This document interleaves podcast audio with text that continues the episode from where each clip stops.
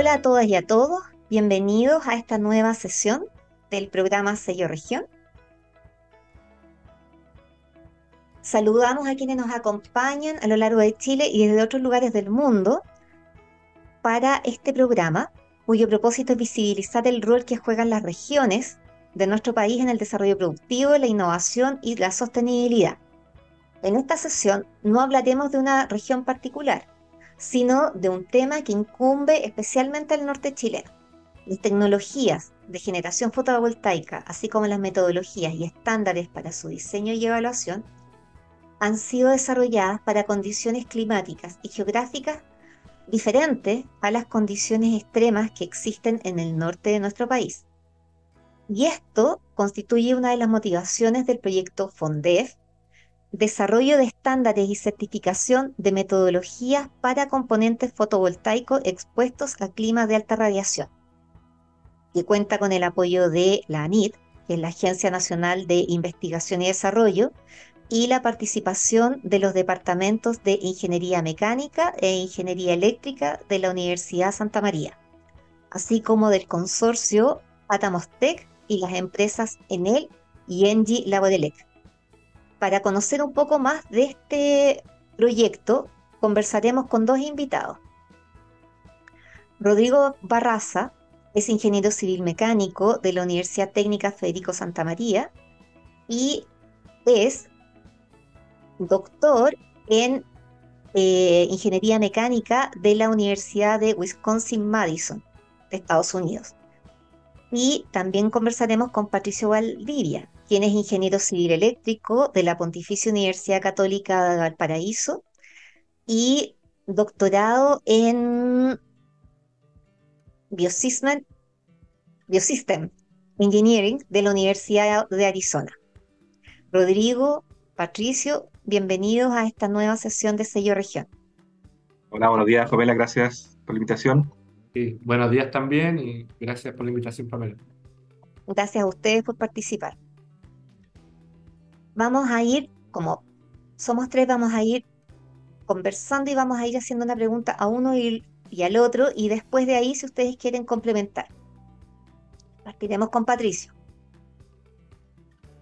Actualmente, frente a los desafíos complejos que se, que se enfrentan a nivel mundial, se ha potenciado desde distintas instancias, entre ellas el Ministerio de Ciencia, todo lo que es el trabajo colaborativo, multidisciplinario y con equipos diversos. Y este proyecto es un ejemplo de eso.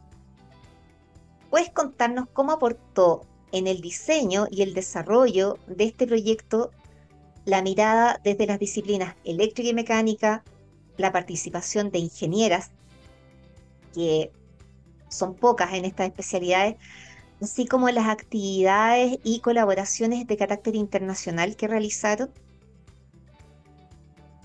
Perfecto, sí, gracias Pamela. Eh, primero que nada, la iniciativa FONDEF, que es la cual nosotros postulamos, ¿cierto?, como universidad y nos adjudicamos este proyecto, eh, busca también un poco esto, ¿ah? busca la multidisciplinaridad eh, hoy en día para resolver los grandes desafíos de la industria.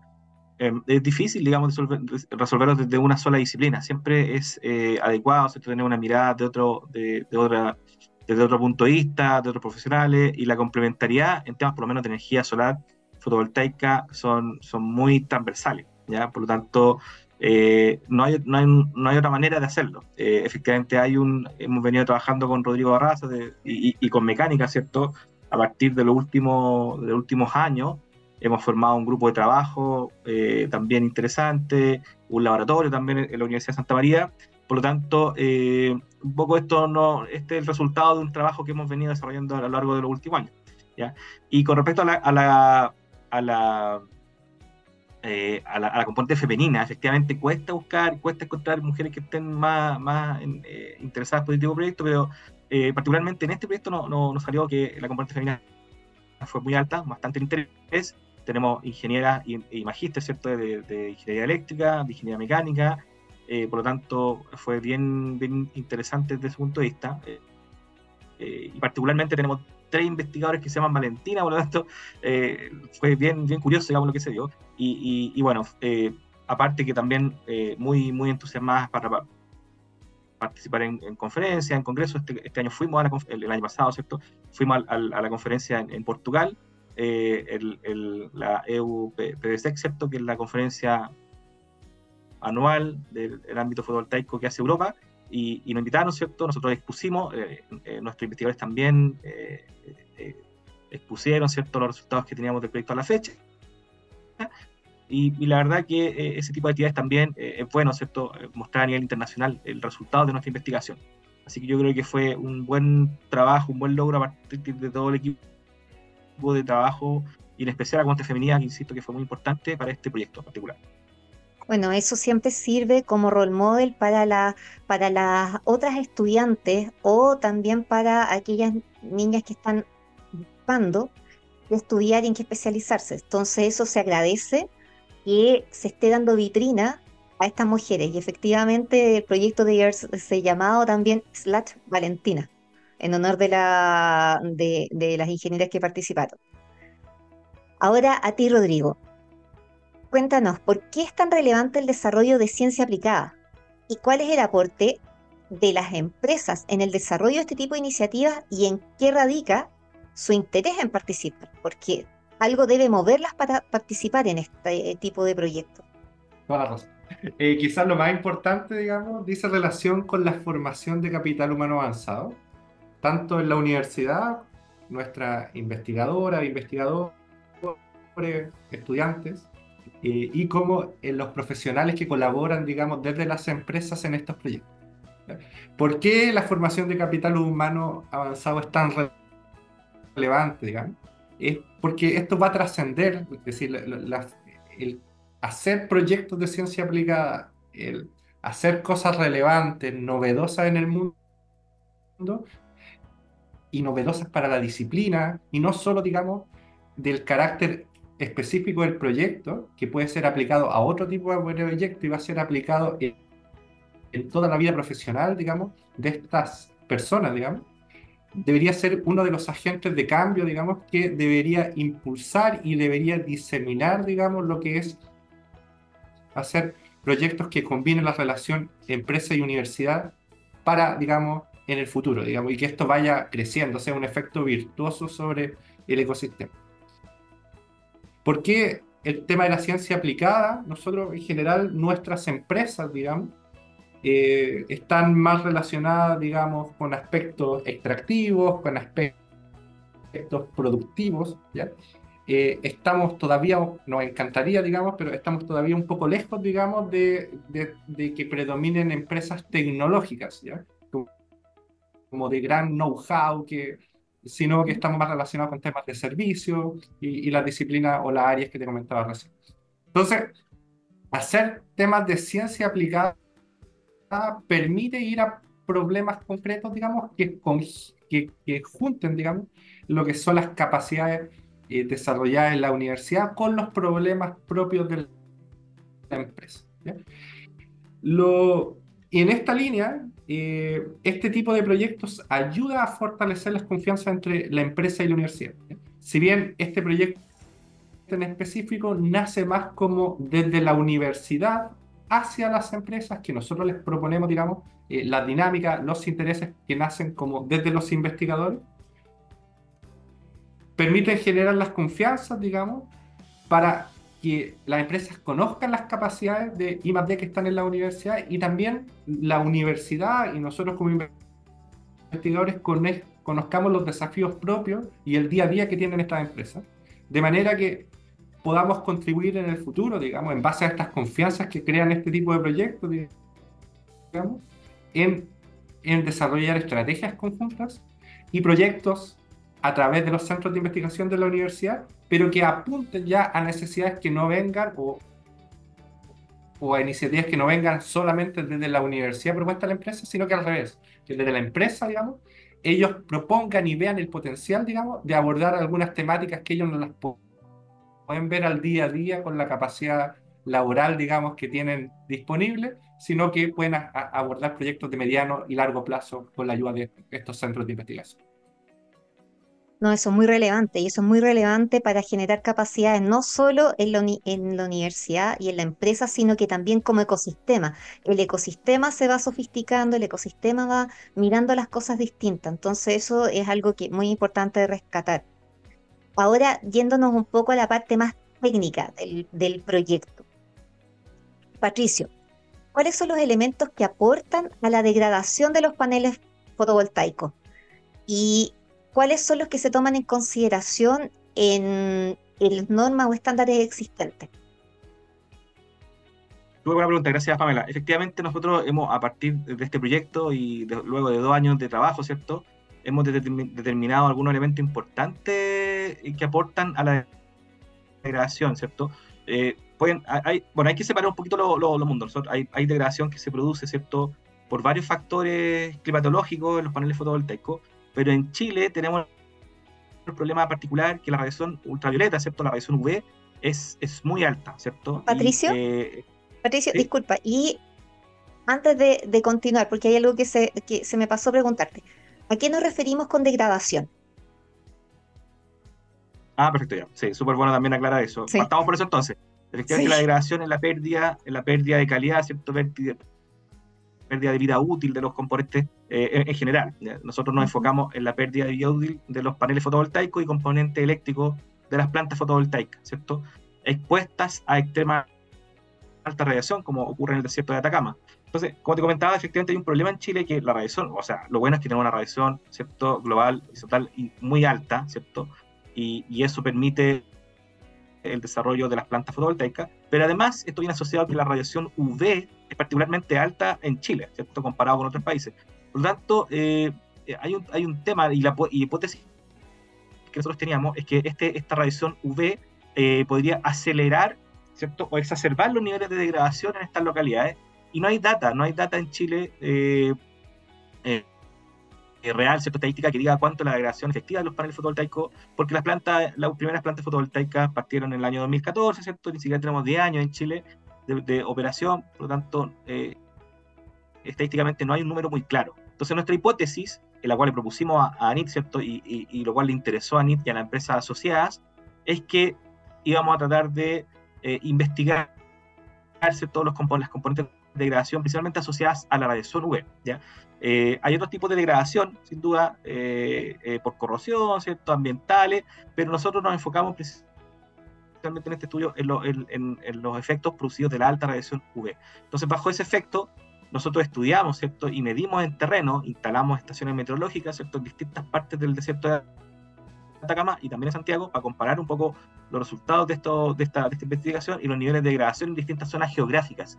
Y ahí nos dimos cuenta, eh, ahí están los, los, los, reportes, ¿cierto? Nos dimos cuenta que efectivamente UV, eh, radiación UV es uno de los factores que efectivamente más incide en, en, la pérdida de vida útil de los paneles, pero también está asociado a temas como humedad relativa, ¿cierto? La temperatura, que también, eh, la eh, alta temperatura también produce fenómenos de, eh, de degradación y también estos esto degradación de tipo termo, termomecánica, ¿cierto? Debido a los ciclos de temperatura.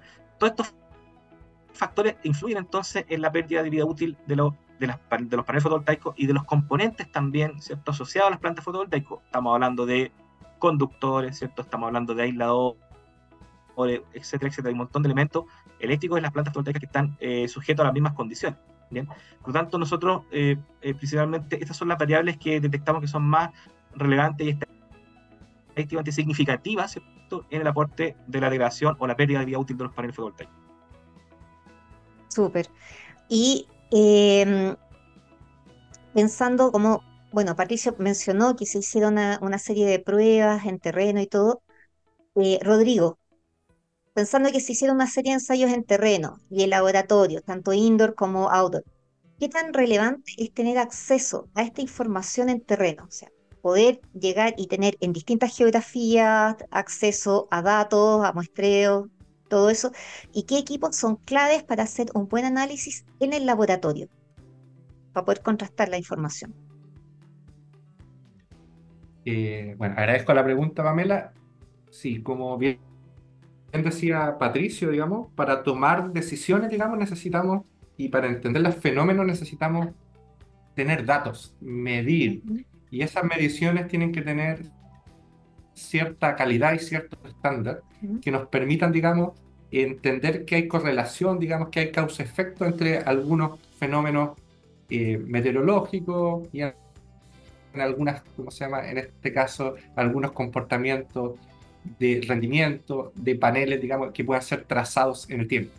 Entonces, en este proyecto en específico, digamos, nos ayudaron bastante las empresas socias y nos permitieron, digamos, instalar sensores específicos, ¿ya? complementarios a los que ellos tienen para el día a día, digamos, para medir, ellos tienen mediciones de radiación solar, nosotros agregamos sensores de radiación ultravioleta, ultravioleta de tipo A, de tipo B, los, las dos que llegan, digamos, que pasan la, atmósfera y, y que en nuestra hipótesis inicial, digamos, deberían ser, eh, ¿cómo se llama?, detonantes o mayores o características distintas a las observadas, digamos, a otras partes del mundo y deberían influir de mayor manera la degradación de paneles fotovoltaicos.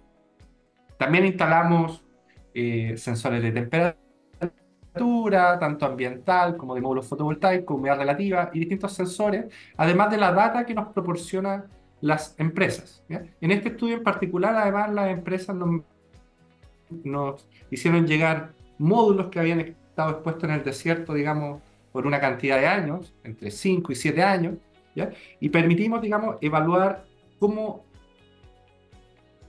cuál era su comportamiento o su rendimiento actual versus el rendimiento que tuvieron en el, en el momento que fueran instalados.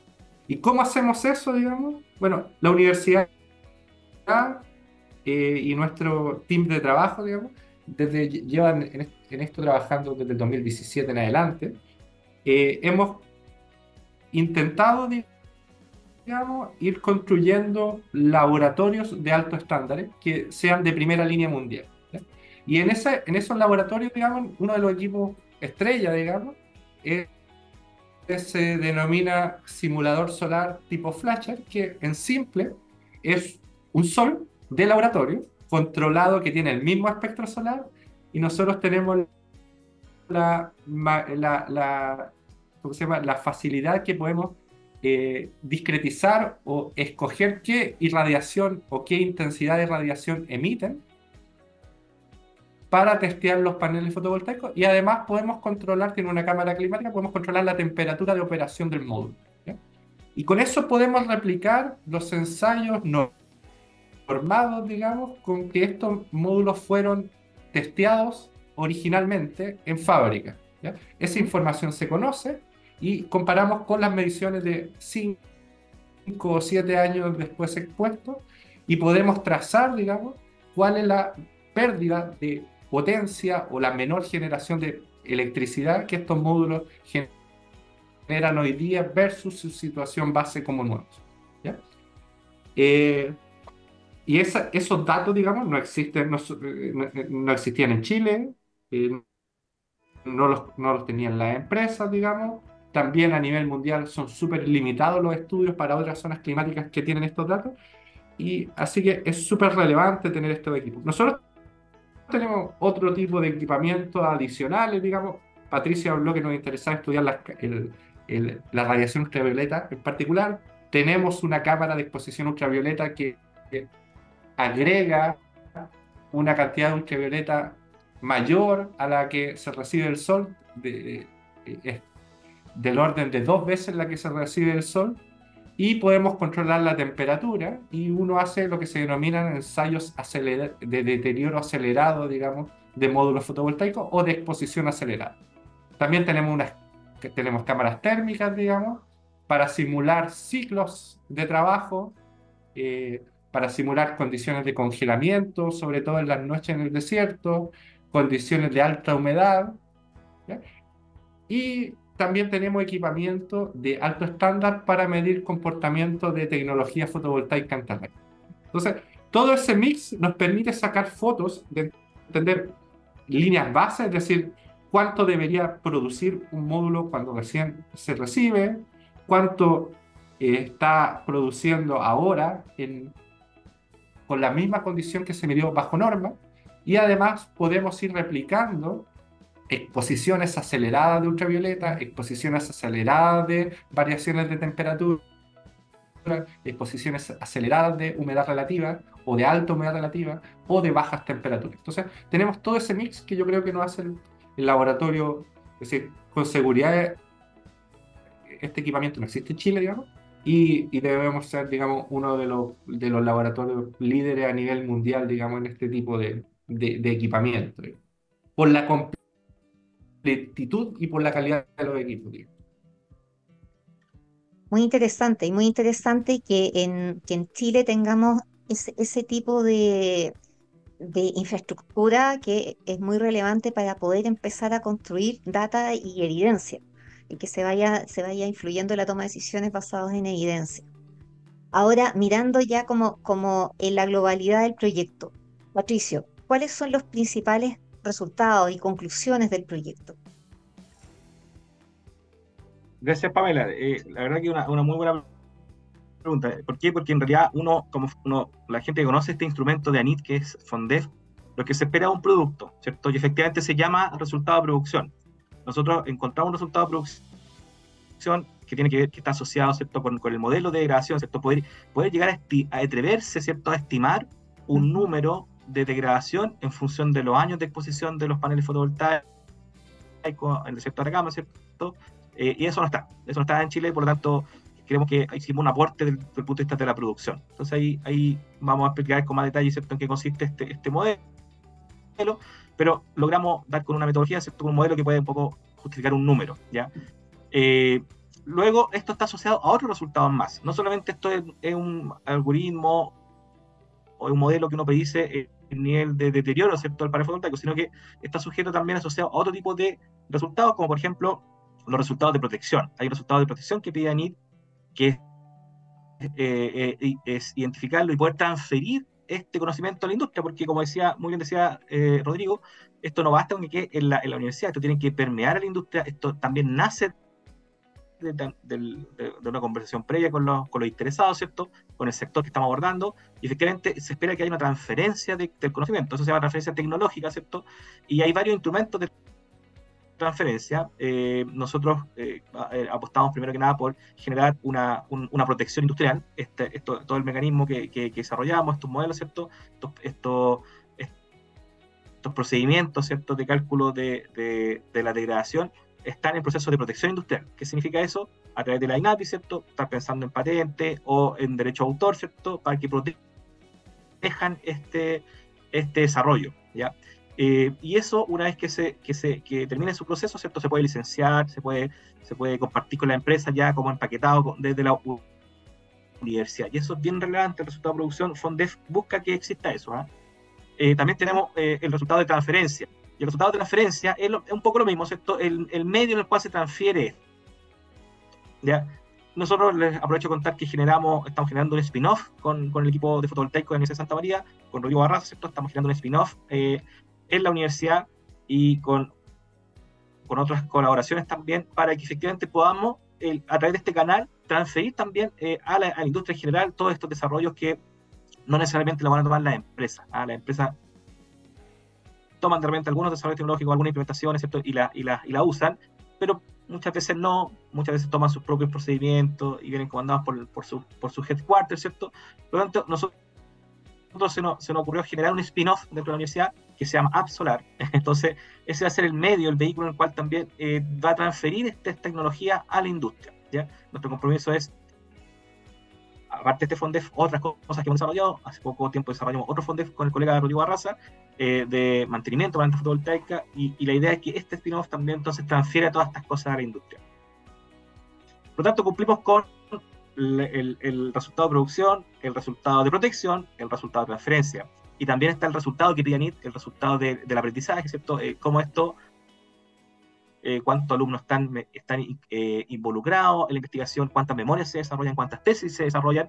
Para contarle algunos números nomás, nosotros prometimos cuatro tesis, ¿cierto? relacionadas con distintos estudios que hicimos en este proyecto.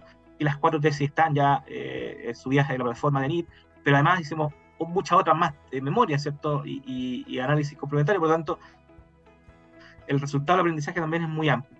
Entonces, esto, para que no nos quedemos solamente con el resultado de, la metodología del cálculo de la, de la grabación, sino que también tenemos todos estos entregables que son parte del resultado del proyecto. ¿ya? Ahí seguramente Rodrigo puede complementar un poquito más, pero más o menos ese es el, contexto. No solamente un producto, sino que es un conjunto de, de entregables, Pamela. Rodrigo. Eh, Como mencionaba Patricio, en cuanto a los resultados, uno de los efectos detonantes de la mayor degradación o el impacto de degradación en los módulos fotovoltaicos es la radiación ultravioleta. Cuando realizamos el, el trabajo, nos dimos cuenta que había poca información disponible en cuanto a radiación ultravioleta, por lo que instalamos distintas estaciones en, en el desierto con nuestros partners, con nuestras empresas partners, y además hicimos una alianza estratégica con un, uno de los grandes proveedores de data meteorológica que hay en el mundo, que es SolarGIS. Con ellos nos proveyeron datos de radiación ultravioleta para los mismos periodos que nosotros medimos radiación ultravioleta y constatamos que, la, que, el, que la, lo que se mide en el desierto de Atacama es del orden de un 20 y un 30% mayor a lo que proyectan, digamos, este tipo de empresas. Entonces, uno de los resultados es, es decir, hay falta de datos y se requiere instalar más estaciones de monitoreo de radiación ultravioleta, además de hacer una alianza estratégica con estas empresas para mejorar la proyección de este tipo de radiación para que tanto las empresas como los investigadores, como los fabricantes, sepan a qué van a estar expuestos los módulos fotovoltaicos. Lo otro resultado relevante que, que, que salió de esto, digamos, dice relación con medir empíricamente la degradación de módulos fotovoltaicos expuestos por 5, 7 años en el desierto de Atacama. Y se midieron, usando nuestro equipamiento de laboratorio, pérdidas o degradaciones mayores a las que proyectaban los mismos fabricantes que vendieron estos equipos. Y las pérdidas son del orden de dos veces, digamos, lo que eh, predicen o lo que indican los fabricantes. Entonces, ese es otro dato muy relevante. Entonces, ¿para dónde uno apunta que deberían seguir los siguientes pasos? debería apuntar a desarrollar técnicas que permitan predecir fidedignamente, digamos, cuáles son las degradaciones que van a tener los módulos expuestos en terreno en estos climas, digamos, eh, más extremos, digamos, en específico con nosotros de alta radiación y desértico. Y para eso deberíamos apuntar con conocimiento en base a mediciones a aportar al desarrollo de estándares mínimos para climas complejos, digamos. Y eso es parte de los resultados de este estudio que se debería seguir complementando en el futuro, además de tomar alianzas, digamos, con otros centros de investigación que están a lo largo del mundo en distintos, con climas parecidos, en desiertos, digamos, para llegar a una norma o aportar a una norma en común. Así que eso es un poco nuestra visión, Pamela, de para dónde debería apuntar Gracias, Rodrigo. Patricio, Rodrigo, realmente ha sido súper eh, enriquecedora esta, esta, presentación, tanto de los resultados en sí, como para poder entender todo el fenómeno al que está asociado eh, el tema de, de, los paneles fotovoltaicos de los que tanto escuchamos eh, todo el tiempo.